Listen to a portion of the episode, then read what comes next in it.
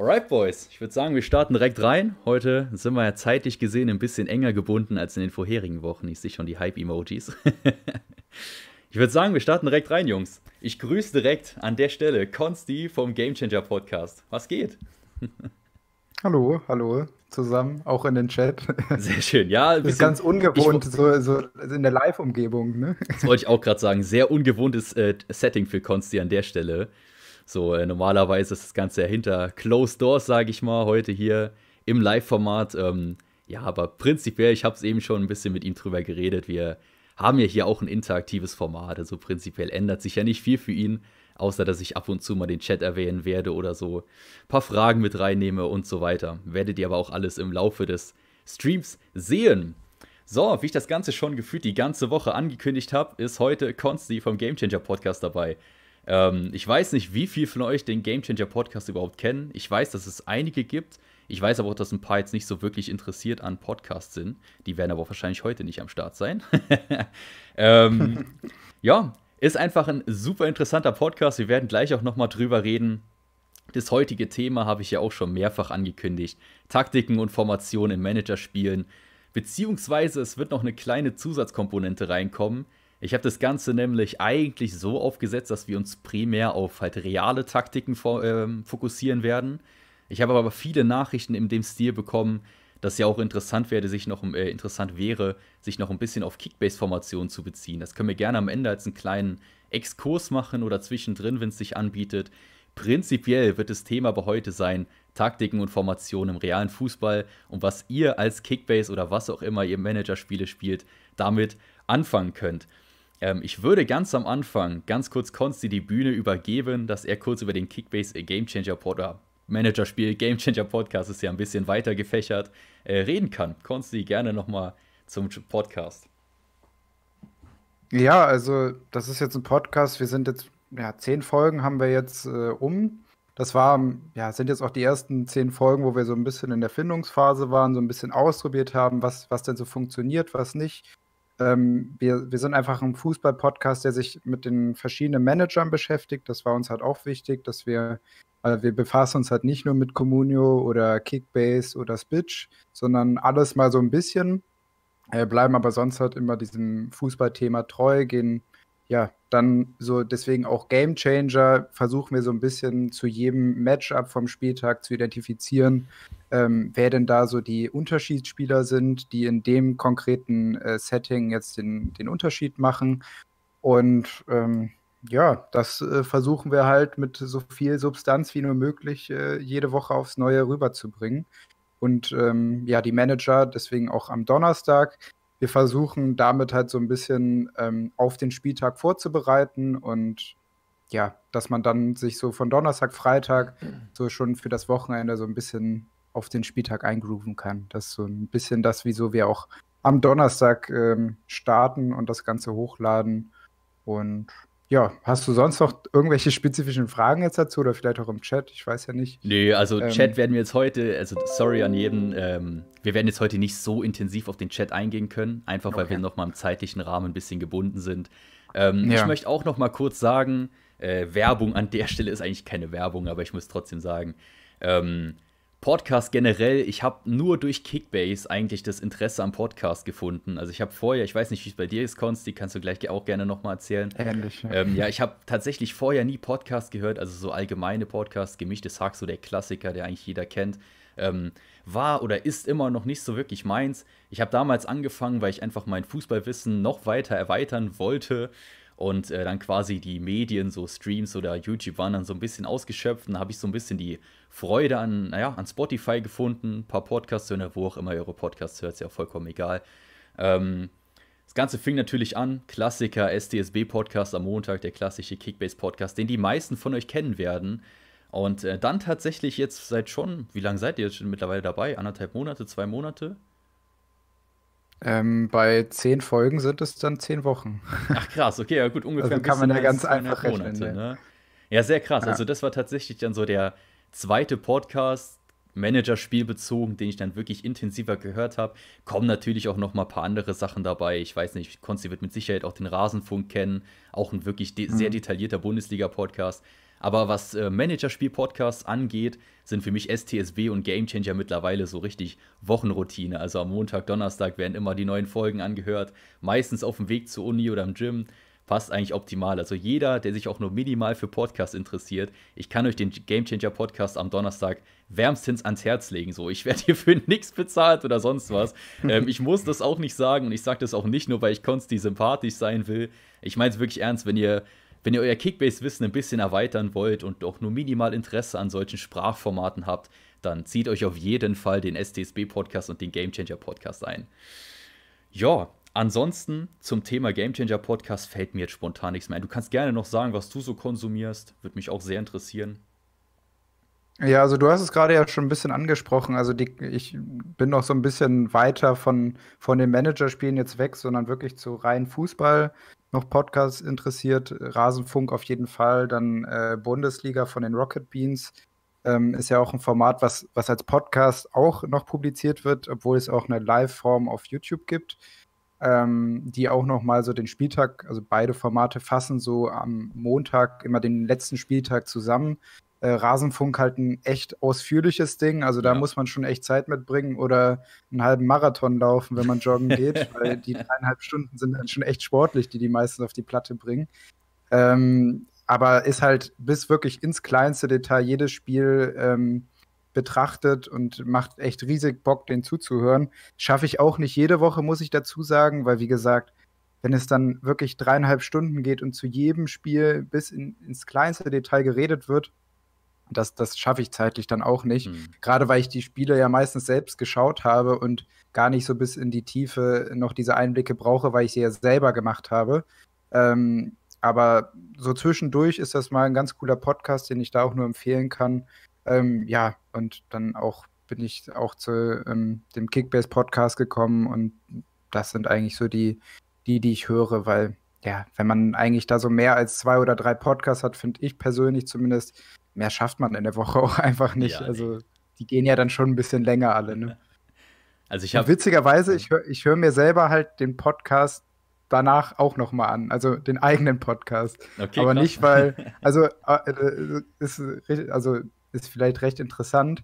Ähm, man ist halt während, während der Aufnahme so konzentriert, ähm, weil ich bereite mich da halt schon sehr drauf vor und gucke halt, dass ähm, ja, ich so meinen Inhalt dann durchkriege. Und ähm, ja, bin dann so fokussiert auf meine Sachen, dass ich manchmal gar nicht zu 100% mitkriege, was die anderen sagen. Und dadurch kann ich den Podcast danach nochmal hören, weil ich manches einfach gar nicht mitbekommen habe, was Svenno oder Max dann gesagt haben.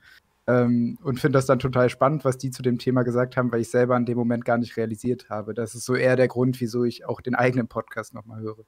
Ja, das finde ich auf jeden Fall interessant, das ist geil. Also da habe ich tatsächlich noch nie drüber nachgedacht. Ich habe auch schon den ein oder anderen, die ein oder andere Stream-Episode oder, oder Podcast-Episode von mir nachgehört.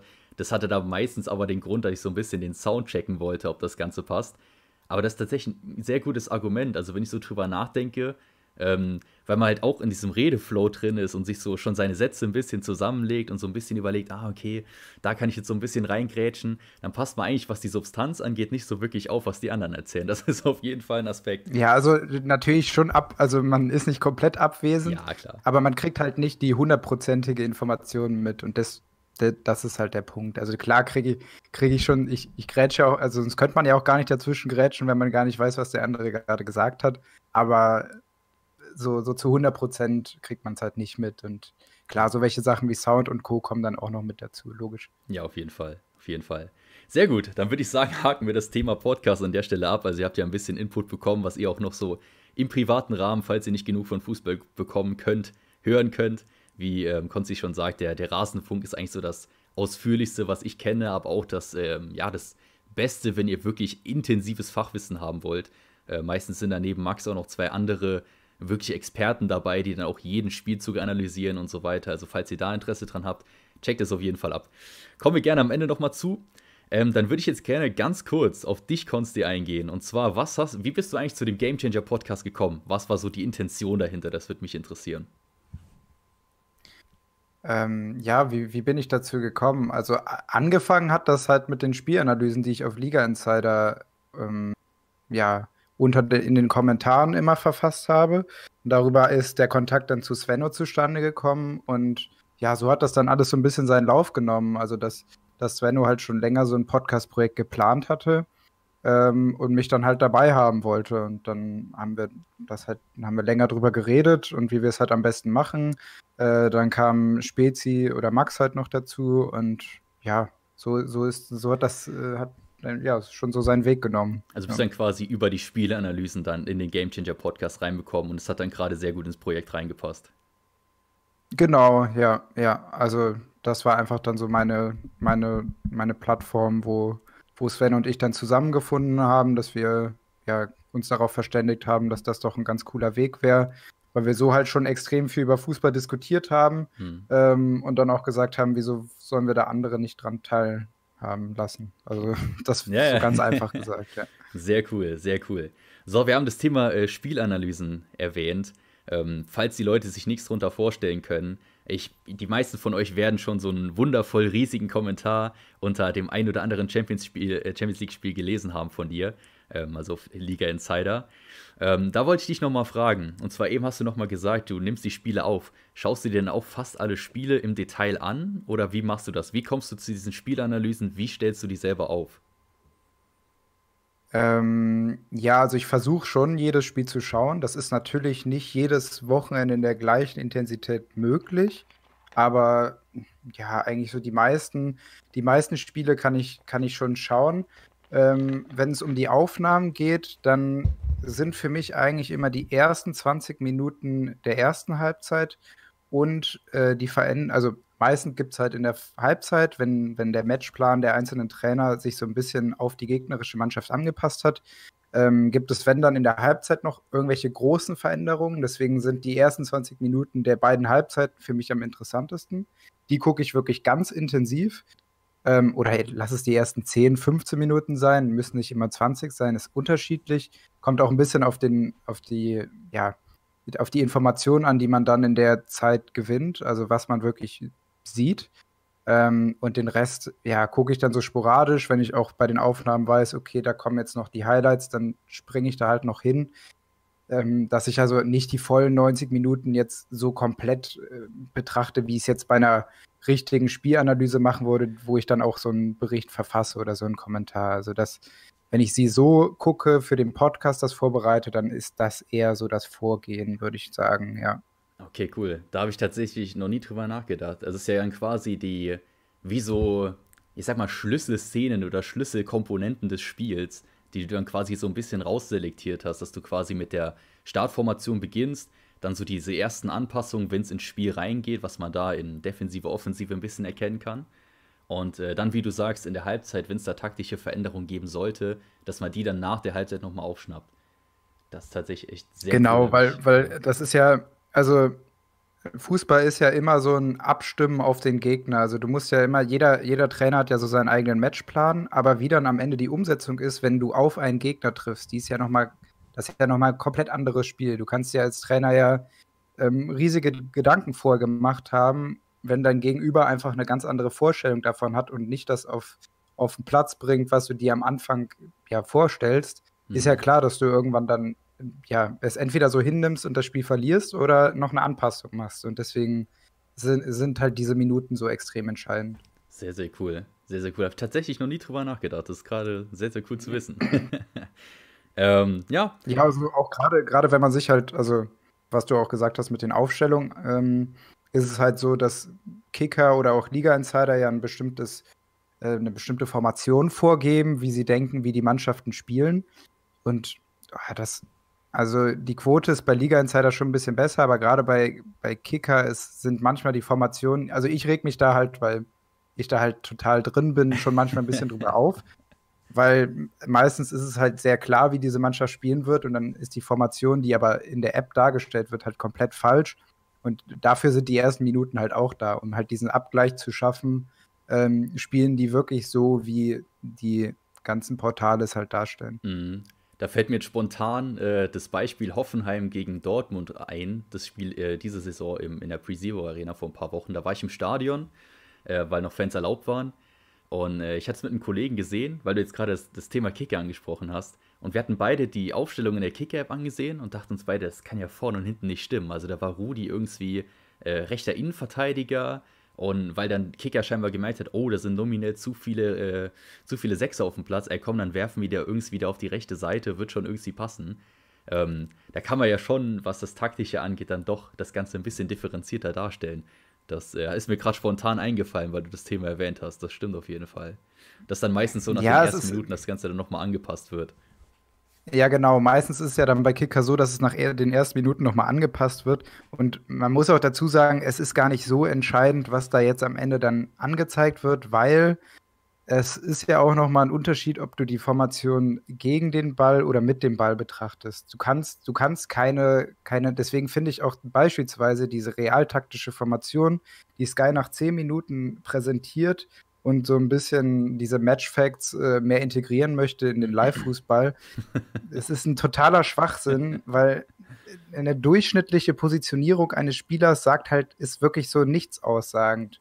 Weil du kannst halt dich komplett anders positionieren mit dem Ball oder gegen den Ball. Deswegen ist auch so eine Aufstellung, also äh, als du hast jetzt als Beispiel die Hoffenheimer genannt. Mhm. Da ist es halt so, ähm, dass, dass wenn die im eigenen Ballbesitz sind, stehen die komplett anders, als wenn die gegen den Ball verteidigen. Also da rutscht, rutscht Rudi, wenn du es jetzt auch als Beispiel nennst, ähm, ist es halt mit dem Ball meistens so, ein, so, ein, so eine Viererkette mit Posch dann auf der rechten Seite und Rudi zieht es halt so ein bisschen in die, die Doppel-Acht, dass es halt so eine enge Raute ergibt.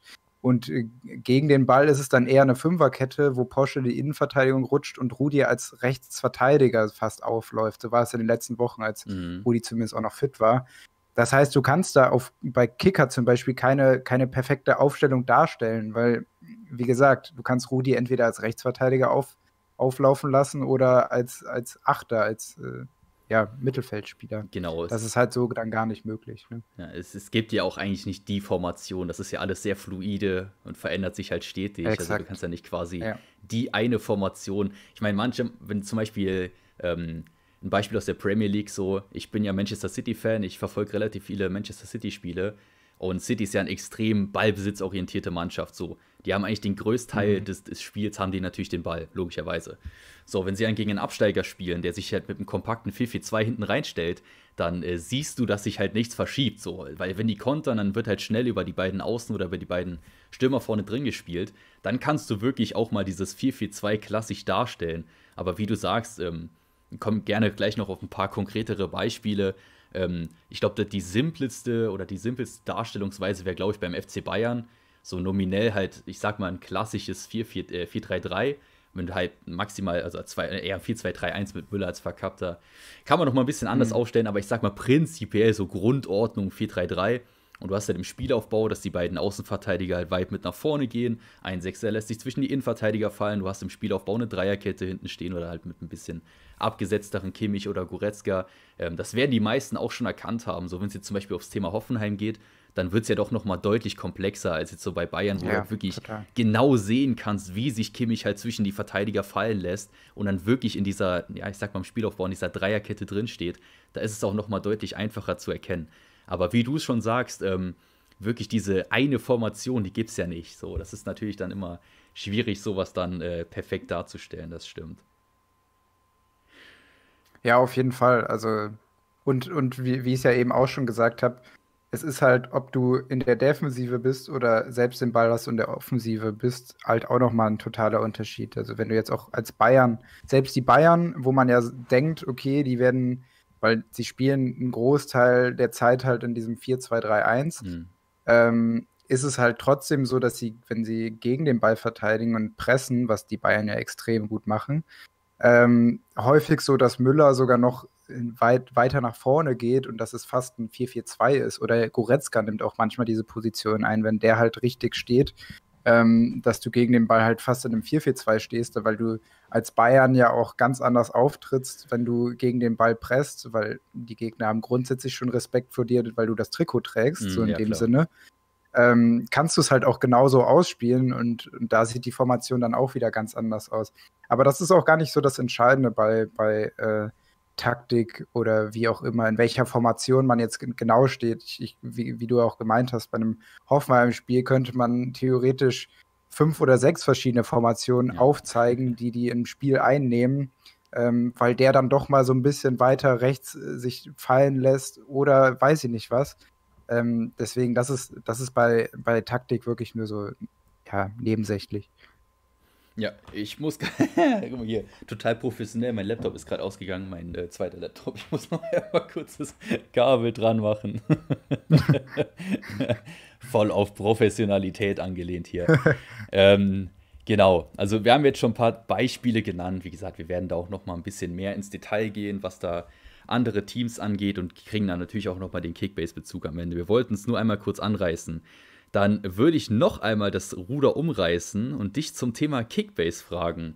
Ähm, seit wann spielst du Kickbase? Ich weiß es, ich weiß aus dem Podcast so, aber für die Leute, die jetzt noch nie was von dir gehört haben, ähm, seit wann spielst du Kickbase? Mhm. Wie bist du dazu gekommen und so weiter? Ähm, ich bin jetzt, glaube ich, in der dritten oder vierten Saison. Ich, ich kann das immer nicht ganz. Äh ganz greifen, weil ich auch die erste Saison nicht so hundertprozentig mitgespielt habe. Das war eher noch so ein Randtasten und mhm. Kennenlernen von der App. Ähm, aber wie gesagt, dritte oder vierte Saison müsste es jetzt sein. Ähm, und einfach über ein, also wie das, glaube ich, bei den meisten ist. Also irgendein Kumpel hat halt gefragt, jo, hast du Bock, ähm, irgendwas mitzuspielen, Manager-Richtung, bla bla. Mhm. Hat mit Fußball zu tun, ja, klar bin ich dabei, gucke ich mir mal an. Ja, und dann halt da ein bisschen reingearbeitet und irgendwann dann so hängen geblieben, dass halt so geendet ist wie heute. Ne? ja, sehr cool. Sehr cool. Also, falls ihr das noch ein bisschen genauer hören wollt, ne, hier Shameless Plug an der Stelle. Ich glaube, ihr habt in der Länderspielpause, ne, zweiter Podcast in der Länderspielpause, ging es so ein bisschen eure Anfänge mit Managerspielen und so weiter, ne? Genau, das ist eine äh, Extrablatt, heißt die Folge. Also, mhm. die ist nicht im normalen.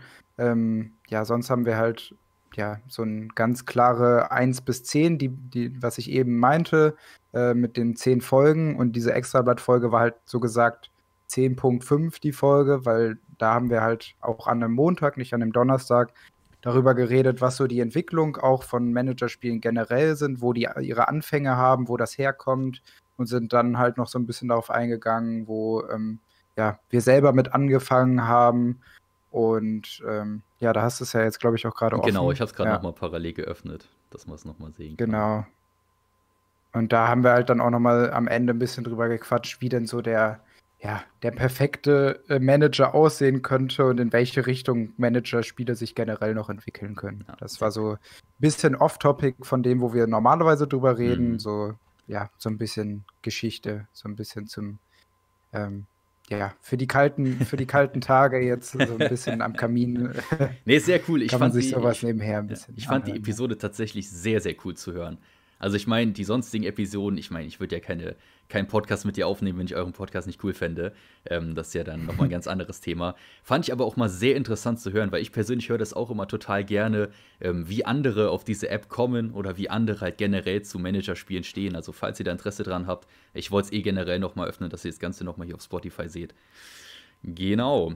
Ähm, Thema Kickbase, diese Saison. In wie vielen Ligen spielst du und äh, was ist deine Hauptliga und wie sieht da dein Team aus? Äh, ja, also ich spiele in zwei Ligen. Ähm, das eine ist die Liga, die ich halt dann vor, vor drei Jahren angefangen habe. Ähm, das ist aber nicht meine Hauptliga, würde ich sagen. Also das ist, ja, da haben wir, da sind wir, ich kann mal gerade gucken, wie viel wir jetzt gerade noch sind. Ähm, sind wir sieben Leute, wo aber, ja, sagen wir mal, vier Leute so richtig aktiv sind und der Rest halt gar nicht. Das heißt, man kriegt da relativ easy seine Spieler zusammen. Das ist halt eher noch so just for fun mit den Jungs. So, ja. das ist, das nehme ich aber nicht so ernst, ähm, weil ja, da, wie gesagt, da geht es halt auch nicht so krass darum, jetzt äh, so viel auf Spieler zu bieten, weil die anderen einem die alle wegschnappen. Das, da ist die Konkurrenz einfach nicht so groß. Meine Hauptliga ist die äh, Daddle Dienstag Liga von den Jungs von äh, Kickbase. Ähm, die, die, haben ja einen, einen Livestream. Nee, die Büroliga ist, ist eine andere. Ah, okay. Ähm, Daddel Dienstag ist ja der Stream von Kickbase, genau, der, der jeden Dienstag kommt. Ja. Und darüber hat sich ähm, eine Liga gebildet mit den, mit den Mods, die äh, da von dem Stream sind, mit Janni und ich bin halt auch mit dabei. Ähm, und da sind wir halt 18 Leute. Ähm, oder sind wir? Nee, 16 Leute. Ähm, und das ist wirklich so meine Main-Liga, wo es auch äh, knallhart abgeht und auch mit äh, krassen Regeln. Was mir vorher, also in der anderen Liga haben wir halt gar keine Regeln. Mhm. Ähm, und da ist es halt schon sehr extrem, dass man am Spieltag wirklich nur einen einzigen Spieler von einem Team haben darf äh, und sonst unter der Woche auch nur zwei Spieler aus einem Verein. Okay, ähm, wir haben eine, äh, wir haben eine MVP-Regel, das heißt, ähm, der, der am Wochenende MVP wird, muss äh, am Anfang der Woche an den letzten oder an den Transfermarkt abgegeben werden. Oh. Ähm, und wir haben eine 15-Mann-Kaderbegrenzung. Also, also Regeln vollgeballert. Und kein Underpay. Also wirklich alles, was man halt mitnehmen kann. Ja. An Regeln, das macht, es, macht, die Re macht die Liga aber auch unglaublich geil. Also wir sind ähm, ja alle nur ganz wenige Punkte auseinander, weil sich das die ganze Tabelle halt extrem zusammengezogen hat, dadurch, dass keiner mehrmals einen MVP haben kann in den meisten mhm. Fällen, ähm, ist, die, ist die Liga extrem offen und super umkämpft und man kriegt eigentlich fast gar keine Spieler und das ist wirklich so meine Hauptliga, wo es, wo es drüber und drunter geht. Das ist sehr cool, ja. Also die, generell die Regel ähm, mit maximal einer Person von einem Verein in der Startelf das haben wir jetzt auch in unserer hier und meiner Main-Liga quasi versucht zu implementieren mit zwei Spielern eines Vereins aus der Startelf. Ähm, das macht einfach generell die, die Bundesliga um Welten attraktiver. Also letztes Jahr hat man dann am Ende, wenn man halt ein ordentliches Team hatte, halt nur noch probiert, halt sich die Top 3 Spieler zu holen. So und irgendwann hatte man mhm. dann nur noch, ja, wenn dann zum Beispiel, was weiß ich, Mainz gegen Paderborn gespielt hat, das hätte man sich niemals angeguckt. Wenn man jetzt irgendwie einen, einen Mateta im Sturm hat, dann ist das Spiel plötzlich deutlich interessanter anzuschauen. Also es ist schon ganz cool, da mit den Regeln sich so ein bisschen den, den Spaß oder den Flow an der Bundesliga ein bisschen hochzuhalten. Sehr cool, hört sich sau interessant an. Habe ich tatsächlich auch noch nicht mitbekommen, dass es da eine Liga gibt. Sehr, sehr cool. Alright, dann mhm. würde ich ja. sagen, gehen wir ein bisschen nochmal vom Kickbase-Thema weg, dass die Jungs hier nochmal einen kleinen Einblick bekommen haben, das passt. Und ähm, ich würde sagen, bevor wir jetzt nochmal uns auf die, auf die Taktikanalysen und so weiter stürzen, würde ich gerne nochmal wissen, ob du die Formation in Kickbase, ob du da auch eine klare Richtung hast. Ich meine, in der umkämpften Liga musst du wahrscheinlich so ein bisschen auf das gehen, was halt noch übrig ist. Aber ich meine, wenn du frei planen könntest, ähm, ist natürlich auch wieder kaderabhängig, du weißt, wie ich das meine. Was ist so die Formation oder das Spielprinzip, mit, du, mit dem du dein Kickbase-Team aufbaust. Ich gebe dir nochmal einen kleinen Input an der Stelle. Zum Beispiel, ähm, du legst wenig Wert auf die Verteidigung, versuchst dafür dir halt die Stürmer zu holen oder du gehst mehr auf die Breite, mehr aufs Mittelfeld und aus welchen Gründen. Das würde mich auch nochmal und die Jungs wahrscheinlich auch sehr interessieren. Mhm. Ja, ist eine gute Frage, auf jeden Fall. Ähm, das ist, also ich, wenn ich jetzt so, du hast es auch schon gesagt, in der wirklich kompetitiven Liga ist es so, dass ich wirklich gucken muss, wie es passt. Also ich habe zum Beispiel die letzten Wochen extrem ähm, schweren Stürmer bekommen. Das heißt, mhm. ich habe die ganze Zeit nur mit einer Spitze gespielt. Ähm, aber im Normalfall, wenn ich, wie du es ja auch ge gefragt hast, äh, wenn, ja, so das Optimale, das, das gibt es, glaube ich, nicht. Aber ich würde bei Kickbase schon immer zu der Tendenz raten, mit weniger Verteidigern zu spielen und ähm, ja, ein gebündeltes Mittelfeld. Also alle Formationen, wo man sofort sieht, sind hinten wenig Leute und das Mittelfeld ist breit aufgestellt, egal was dann in, im Angriff noch kommt, äh, ist erstmal grundsätzlich eine, eine ganz ordentliche Formation, mit der man arbeiten kann. Ob das dann im Endeffekt ein 3-4-3, ein 3-5-2 ist, ein 3-6-1, würde ich, ja, ist da nochmal eine andere Sache.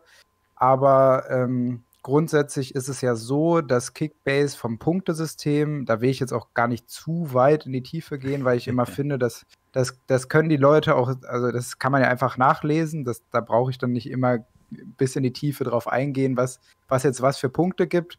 Ähm, ist es zumindest so, dass, dass es bei Verteidigern schwierig, schwieriger ist, halt diese hohen Punktzahlen zu erzielen, außer sie erzielen ein Tor, aber die Wahrscheinlichkeit ist bei Stürmern halt deutlich höher.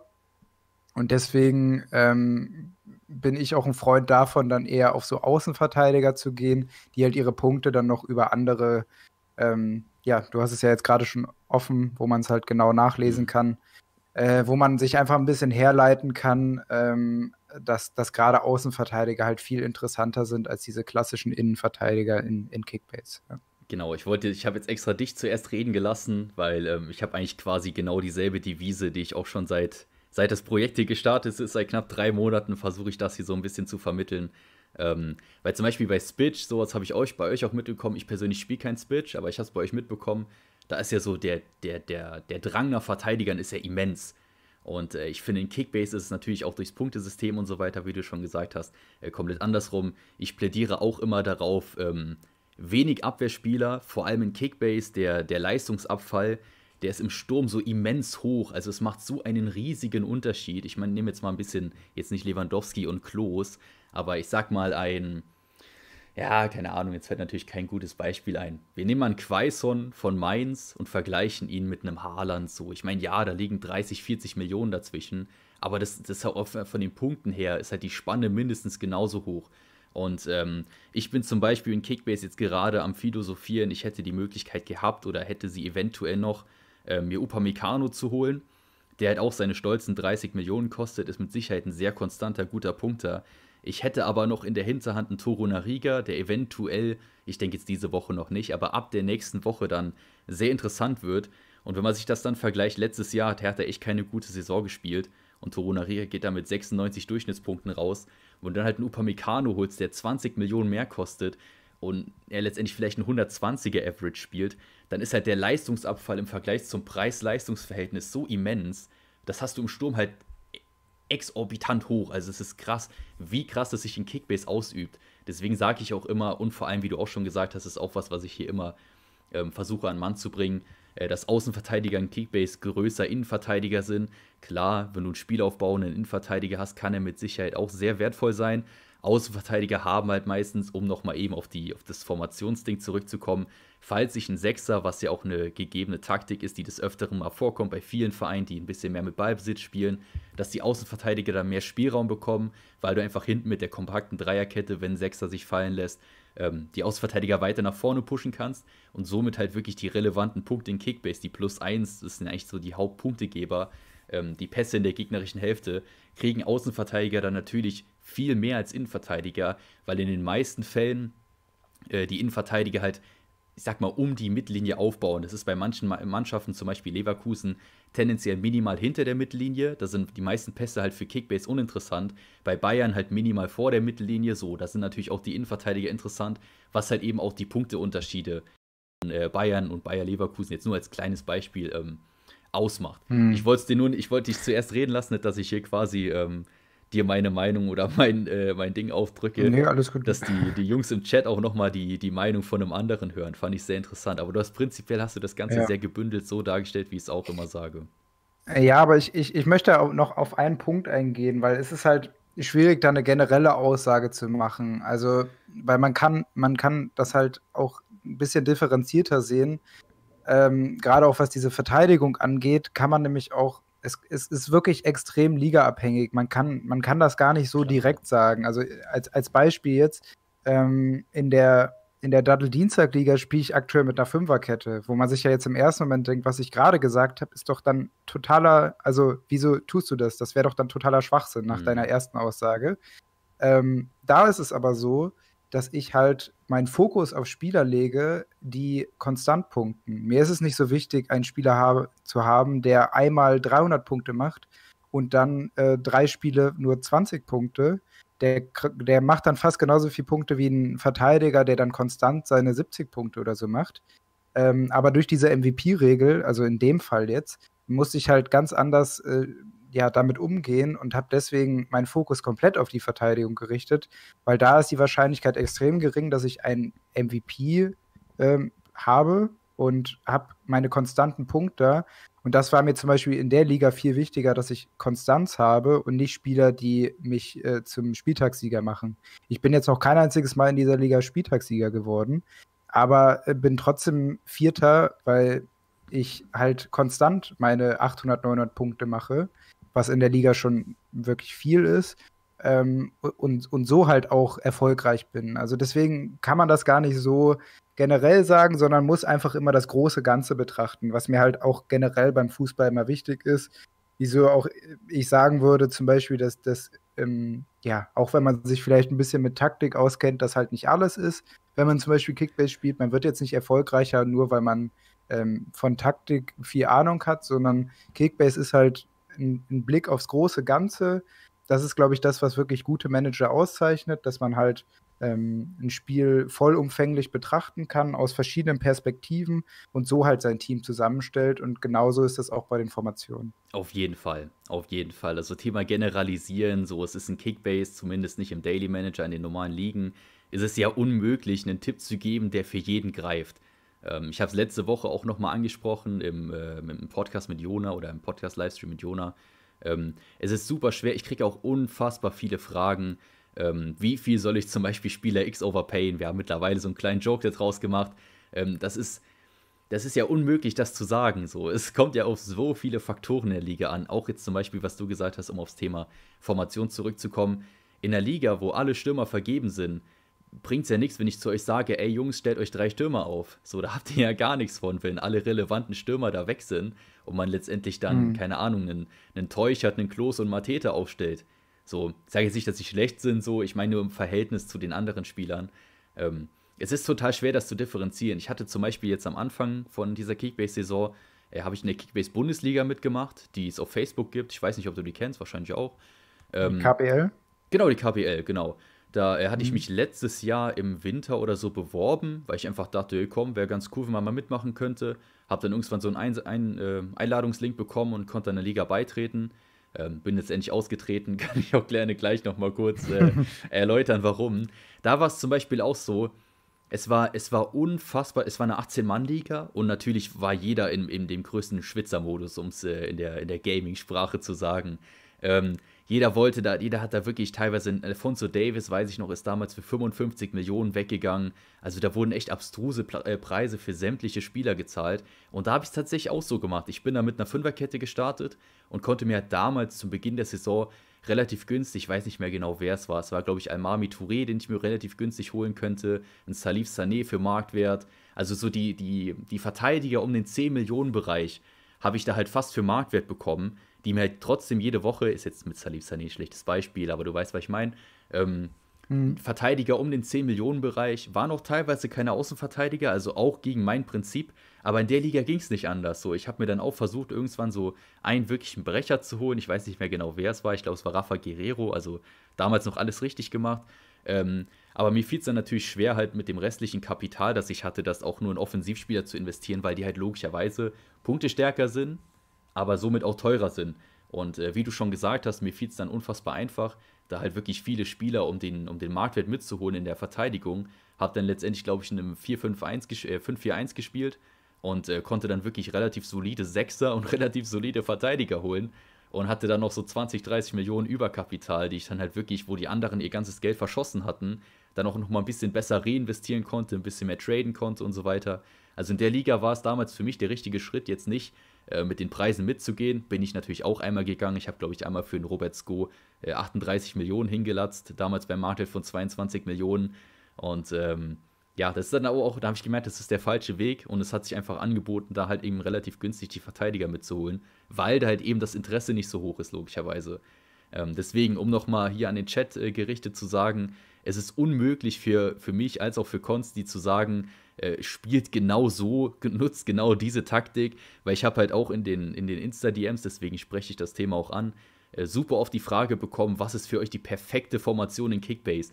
Können wir natürlich auf dem Papier sagen, wenn ihr allein in der Liga spielt, dann können wir euch genau sagen, was ihr machen müsst.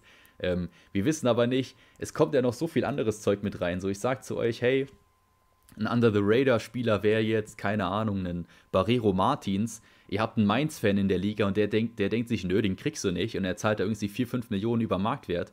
Du bekommst sie nicht und dann löst sich quasi der ganze Plan, den ich dir in Perfektion quasi hingelegt hätte, löst sich halt komplett auf. Also es ist für uns nicht möglich, auch wenn wir jetzt ein bisschen uns mehr mit der App äh, ja, befassen, euch quasi den perfekten Plan hinzulegen. Deswegen lege ich auch immer einen großen Wert darauf, halt allgemeine Tipps zu geben. Ich habe auch öfter schon gesagt, ich ähm, werde keine Videos hochladen, kauft euch den Spieler, kauft euch den Spieler, kauft euch den Spieler.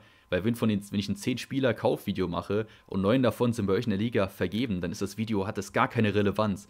Dann versuche ich da mehr auf den, auf, den, ja, auf den taktischen Aspekt einzugehen, zu sagen, hey, Schaut, schaut euch um Spieler rum, die halt zum Beispiel auf der 10 spielen oder als falsche 9, weil die halt einfach mehr im Spielaufbau drin sind, in dem letzten Drittel und so weiter. Das äh, macht von mir halt einfach mehr Sinn. Sondern habe ich auch noch ganz oft in den Kommentaren die Frage bekommen, ja, du sagst, ich soll, soll mir einen Zehner holen, ja, aber welchen? Und da, da kommt es dann darauf auf euch an, dass ihr dann quasi die Entscheidungen trefft und ihr euch quasi überlegt, hey, er hat mir die Tipps gegeben, ich weiß, auf welches Spielerprofil ich achten kann und da greife ich dann an. Ist aber auch wieder ligaabhängig. Also diese generell Kickbase ist halt so wahnsinnig ligaabhängig, dass es halt schwerfällt, da allgemeine Tipps zu geben. Das wollte ich nur noch mal an der Stelle loswerden, dass ihr nicht denkt, dass wir euch jetzt quasi, dass ihr rausgeht und ihr wisst genau, ihr müsst 3-6-1 mit Thomas Müller spielen oder so. Wollte ich nur noch mal an der Stelle angemerkt haben. So, Thema Kickbase-Formation haben wir dann, glaube ich, relativ gut abgehandelt. Dann kommen wir aber zum konkreten Teil.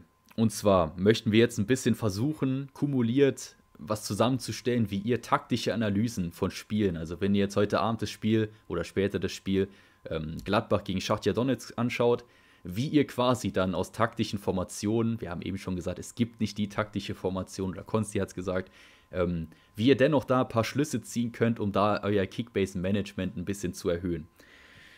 Ähm, Konsti, wie nutzt du deine Spielanalysen? Jetzt ganz pauschal ist natürlich, könntest du wahrscheinlich zwei Stunden drüber reden, aber wie versuchst du Entsch äh, oder Schlüsse aus deinen Spielanalysen für dein Kickbase-Management rauszuziehen? Ja. Ja, ist jetzt total Das ist natürlich eine sehr Ne? große Frage, ja, Genau. weil das, weil es da gibt es halt nicht diese eine Sache, die ich tue und was ich ja eben auch schon angedeutet habe, die Analyse oder das taktische Verständnis ist halt ein, eine, eine Sache von vielen. Also es ist halt nichts, wo ich sage, da stütze ich jetzt meine kompletten Entscheidungen drauf, wieso ich dann diesen Spieler kaufe zum Beispiel. Das ist einfach eine Komponente von vielen, die dazu beiträgt. Ähm, deswegen tue ich mich da gerade ein bisschen schwer zu sagen, ich achte genau auf das, das und das und dann kaufe ich deswegen genau diesen Spieler. Diese, diese Rückschlüsse sind einfach, einfach extrem schwierig, weil es halt nur dieses, weil, weil im Endeffekt jeder, jeder Kauf bei Kickbase ist aus dem Bauch heraus. Das, also bei den meisten Leuten. Also, weil jeder hat so ein Gefühl beim Spieler und am Ende, und auch ob man den mag oder nicht mag, spielt halt auch irgendwo eine Rolle. Ähm, und, und das ist bei mir auch nichts anderes. Aber was halt dazu kommt, ist, dass ich dieses Gefühl halt noch mit anderen Sachen verbinde, die ich halt bei den Spielen sehe. Und das kommt dann auch noch mit dazu. Ähm, natürlich mache ich es dann schon manchmal, dass ich dann die Verbindung zum Punktesystem herstelle, dass ich schon noch mal schaue, okay, wie du es ja gerade eben auch schon angedeutet hast, die Spieler ähm, stehen ein bisschen höher in der Formation, deswegen äh, werden sie auch bei Kickbase mehr belohnt für, für, diesen, für diese Positionierung im System. Ähm, äh, als Beispiel könnte ich jetzt zum Beispiel Tabsoba nennen von, von Leverkusen, der ja relativ gut punktet als Innenverteidiger. Das liegt halt daran, dass Bosch eine taktische Ausrichtung hat, wo die Innenverteidiger extrem hoch stehen und viele, viele Ballkontakte haben. Und deswegen punktet ein Tabsoba halt auch hoch, weil genau diese zwei Komponenten zusammenkommen. Ähm, hohe Innenverteidiger, die viele Pässe spielen und deswegen auch für ihre Pässe belohnt werden. Also wenn man sich ein Spiel ähm, zum Beispiel gegen, gegen Bielefeld anschaut, ah nee, Bielefeld ist jetzt ein schlechtes Beispiel, weil da hat Tabsoba nicht gespielt. ähm, warte, ich kann ja mal ganz kurz gucken. Ich hatte da mich ein, ja, gegen Mainz. Ich hatte das, irgend, irgendein ein Team aus dem unteren äh, Drittel hatte ich Mhm. nämlich im Kopf. Ähm, das ist mir nämlich im Kopf geblieben. Da hat der 173 Punkte gemacht.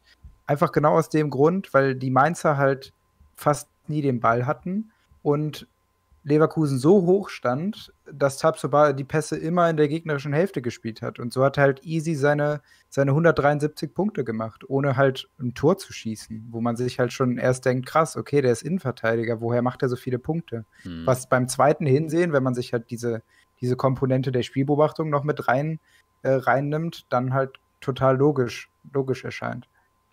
Genau, das, das war auch der Punkt, wo ich es ein bisschen sehr vage formuliert, sagen wir es so. Ähm, das war der Punkt, wo ich drauf hin, äh, hinaus wollte. Also, was wir euch mitgeben wollen, ist, wenn ihr euch, sagen wir mal, ihr spielt alle primär Kickbase, wovon ich ausgehe. Ich weiß, ich habe auch ein paar Communio-Spieler ähm, weiß ich aus den Kommentaren, dass hier ein paar in der Community dabei sind. Da ähm, kenne ich mich persönlich überhaupt nicht aus. Also ich weiß, wie gesagt, ich kenne mich nur in Kickbase aus, alle anderen Managerspiele äh, bin ich raus. Aber was wir euch mitgeben wollen, so, das, das prinzipielle Prinzip oder was Konsti auch erwähnt hat, das Punktesystem, könnt ihr hier unterm Live-Match natürlich einsehen. So, ihr klickt dann auf den Spieler drauf und ihr seht hier oben rechts, ich kann es auch gerne mit dem Mauszeiger kurz zeigen, ihr seht dieses i. Ähm, ist jetzt bei mir auf Englisch gestellt, weil ich mein Handy auf Englisch gestellt habe. Ähm, bei euch sollte es dann dementsprechend auf Deutsch sein, wenn ihr euer Handy auf Deutsch habt. Da könnt ihr so ein bisschen sehen, wo eure Spielerpunkte herkommen. Das gilt jetzt hier ist natürlich sehr trocken, weil hier einfach nur eine Liste ist, wo welche Minuspunkte vorhanden sind und äh, welche Pluspunkte. Das Ganze wird erst relativ interessant, wenn der Live-Matchday tatsächlich am Laufen ist. Also, wenn ich, ich kriege sehr oft Fragen, warum hat Spieler X nur so und so viel gepunktet? Da müsstet ihr dann quasi selber überlegen, beziehungsweise dann eine Spielanalyse oder eine taktische Analyse des Spiels nutzen, um halt eben da Rückschlüsse zu führen, ob der Spieler jetzt vielleicht nur in dem Spiel uninteressant war oder ob die Art und Weise, wie er auf dem Spiel agiert, wie viele Ballaktionen er hat, wo er diese Ballaktion hat, auch wichtiger Aspekt, ähm, dass ihr das beide miteinander verbindet. Ich, das wollte ich so ein bisschen bei Consti rauskitzeln, dass er halt quasi sagt, er verbindet das Punktesystem von Kickbase mit seiner taktischen Analyse und versucht dann eben mit diesen zwei Komponenten halt für ihn ein Bild zu schaffen, um halt ein Spielerprofil zu entwickeln, was er persönlich interessant findet. Um das nochmal ein konkretes Beispiel zu geben, ähm, habe ich mir jetzt nicht aufgeschrieben, ist relativ improvisiert. Nehmen wir mal Wingbacks im Vergleich zu Außenverteidigern. Ähm, meistens, ich habe ja auch am Anfang der Saison gesagt, das Optimale oder wenn es die Möglichkeit besteht, was ihr euch in der Verteidigung holen könnt, kommt natürlich auch wieder auf die Liga an, kommt auf das Team an und so weiter. Wie gesagt, ich versuche euch das Spielerprofil zu äh, vermitteln, nicht einen konkreten Spielertyp. Ähm, Wingbacks sind eigentlich attraktiver als Außenverteidiger. Außenverteidiger in der Viererkette werden dann relevant, wenn zum Beispiel eine ballbesitzorientierte Mannschaft wie Bayern einen Sechser in die Innenverteidigung zieht, die die Außenverteidiger nach außen pushen können. Im Normalfall, wenn du halt relativ kompakt hinten stehst und die Außenverteidiger ein bisschen hinten bleiben, wie eben zum Beispiel bei Bayer Leverkusen, obwohl Bayer Leverkusen halt eine wahnsinnig ballbesitzorientierte Mannschaft ist, bleibt zum Beispiel bei mir konkretes Beispiel Daily Sinkgraven, habe ich nämlich lange Zeit gehabt und äh, ich habe mich immer gewundert, warum der Kollege nicht gut punktet. Ich kann gerne nochmal auf seine Punkte eingehen oder die Punkte kurz aufrufen an der Stelle. Ähm, was mir bei Leverkusen extrem aufgefallen ist, ist, dass, wie ich auch eben gesagt habe, der Spielaufbau, der findet halt hinter der Mittellinie statt. Und ähm, ich habe so oft gesehen, dass Sinkgraven halt einfach diesen sicheren Ball nach hinten spielt, der bei einem Bayern-Spieler halt interessanter ist, weil der Innenverteidiger dann auch in der gegnerischen Hälfte spielt und du dann quasi einen Punkt für diesen Querpass bekommst. Also wenn die Verteidiger sich einfach den Ball in der Viererkette hin und her schieben, um halt ein bisschen das Spiel zu verlagern, dann ist das natürlich wesentlich interessanter, wenn die Mannschaft nochmal einen Tacken offensiver steht oder weiter auf dem Feld aufgerückt steht, wie eben zum Beispiel Bayern, die halt die Gegner gefühlt in den 16er reinpressen. Da äh, steht natürlich gefühlt Manuel Neuer in der Mittellinie, wo halt bei Bayer Leverkusen vielleicht nur Tabsova steht. Und ähm, da nochmal zu sagen, zum Beispiel da ist ein Sinkgrafen, der ist in dem Sinne halt wirklich ein Verteidiger. Ein Wingback zum Beispiel, zum Beispiel ein Thomas Meunier, der bis jetzt auch noch keine, ein Kickbase wahrscheinlich schon, aber in Real Life wahrscheinlich auch noch nicht seine beste Saison spielt.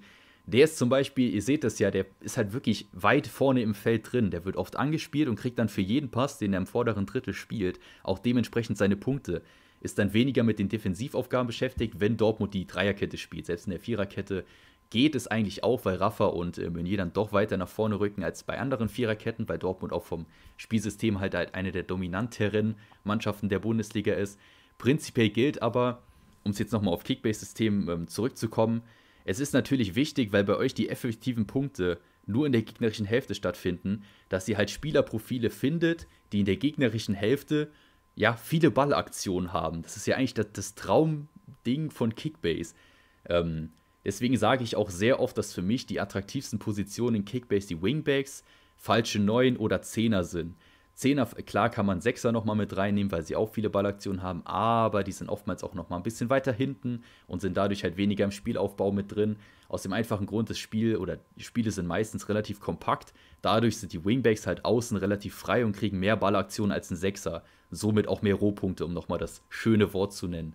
Ähm, was ich dann immer versuche, ist, um dann halt auf meine Spieler zu kommen, ähm, ist auch wieder ligaabhängig, ne? ich muss immer dabei sagen. Ich versuche immer halt wirklich bei, bei der Verteidigung auf Wingbacks zu gehen und beim Sturm auf Stürmer zu gehen, die halt vielleicht auch noch mal ein bisschen mehr im Spielaufbau mit drin sind. Ähm, Nochmal als Beispiel, ähm, Lewandowski gegen Haaland. Haaland ist halt wirklich einer, der klebt an der letzten Kette. Und du siehst halt oft bei Lewandowski, dass er auch mal mit Müller interagiert, sich ein bisschen fallen lässt und somit auch seine Punkte im Spielaufbau mitnimmt. In Haaland ist ein Kickbase, ist natürlich nach einem 450-Punkte-Wochenende ein bisschen schwierig, das zu sagen, ist in Kickbase aber, was die, die generellen Ballaktionen an angeht, halt weit hinter einem Lewandowski, weil Lewandowski auch nochmal, wie gesagt, sich mehr nach hinten fallen lässt. Ab und zu, natürlich ist er auch viel vorne mit drin. Aber er hat wenigstens die Tendenz, sich auch mal ein bisschen fallen zu lassen und somit halt auch die Punkte zusammen, die in Kickbase braucht. Klar, wenn Spieler treffen, sind sie immer super, ist klar. Ihr wollt aber die Spieler haben, die auch ohne Torbeteiligung halt einfach solide punkten. Und ähm, dieses Spielerprofil, das müsst ihr einfach dann eben durch solche Analysen, klar, ihr müsst euch nicht vor den Fernseher setzen und äh, 90 Minuten ein Spiel angucken. Ähm, was wir hier vermitteln wollen, ist, dass ihr quasi das Kickbase-Punktesystem halt einfach verinnerlicht, dass ihr wisst, wo kommen die Punkte her und auf was muss ich bei meinen Spielern achten, um letztendlich mit den Spielern ähm, gute Punkte einzufahren. Und ähm, ja, das ist das, was äh, ich auf jeden Fall euch mitgeben will. Und Konsti auch, hat er eben genau selber eigentlich gesagt. Ja, doch, kann man so sagen. Also, ähm, ich glaube, das ist, das ist wirklich eine der wichtigsten Sachen, dass man halt ein Verständnis dafür bekommt, was äh, Kickbase eigentlich von einem möchte. Also in dem Sinne, wenn man was beobachtet, wie setzt Kickbase das in Punkten um, ähm, dafür muss man auch nicht jedes Spiel sehen. Also das ist bei mir auch einfach nur, weil ich da halt Bock drauf habe. Äh, es reicht, man gewinnt auch eine Kickbase-Liga, ohne dass man jedes Bundesligaspiel gesehen hat. Da bin ich mir relativ sicher. Ähm, aber man muss einfach nur ja, so einen Schritt weitergehen und halt dafür ein Verständnis bekommen, welche Rollen äh, bei Kickbase, du hast ja gerade mit Spielerprofil ist angesprochen, wie auch ähm, ja, oder Rolle, Spielerrolle kann man es halt auch nennen, äh, bestimmte Spieler haben und wie die halt ähm, ja, bewertet werden in Kickbase. Weil manche werden, wie du ja auch gesagt hast, mit Lewandowski und Haaland oder bei den Sechsern gibt es ja auch noch Unterschiede.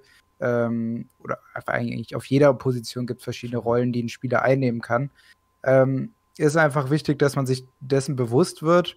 Und ähm, was ich da auch noch gerne tue, wenn ich, wenn ich nicht die Möglichkeit habe, ein Spiel jetzt wirklich im Detail zu gucken, ähm, gibt es bei Liga Insider genug Möglichkeiten, sich auch unabhängig von der, der Beobachtung der Spiele über die Daten halt ein Bild zu machen. Ähm, Liga Insider ist so vielfältig, was die verschiedenen Daten zu einem Spiel angehen. Sei es jetzt, ob du herausfinden möchtest, wer die ähm, beste Tackling-Quote, wer die meisten Fouls begangen hat, äh, die Ballverluste, Balleroberung und, und, und, kann man alles bis ins kleinste Detail bei Liga Insider nachlesen. Und wenn man das genau mit dem verbindet, äh, was du eben gesagt hast, Tobi, dass man weiß, was wie viele Punkte gibt, also zum Beispiel begangene Fouls, äh, dass man weiß, okay, das sind so und so viele Minuspunkte und der Spieler macht halt im Durchschnitt am meisten Fouls. Und dann kann man sich sowas ja auch schon herleiten. Also einfach einen Schritt weiter gehen und gucken, wie diese Punkte zustande kommen. Und dann kriegt man auch ein besseres Verständnis dafür.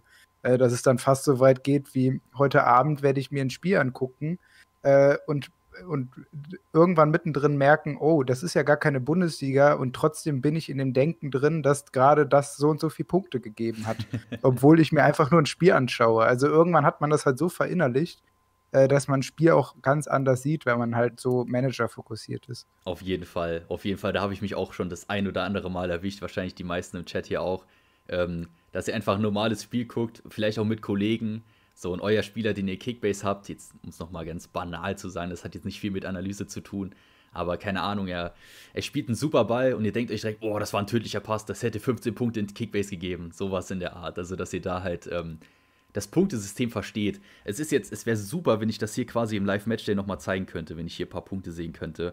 Ähm, weil, wie gesagt, diese, diese grobe Tabelle, die ist mit Sicherheit sinnvoll und ihr müsst die halt auch nicht hier büffeln und auswendig lernen.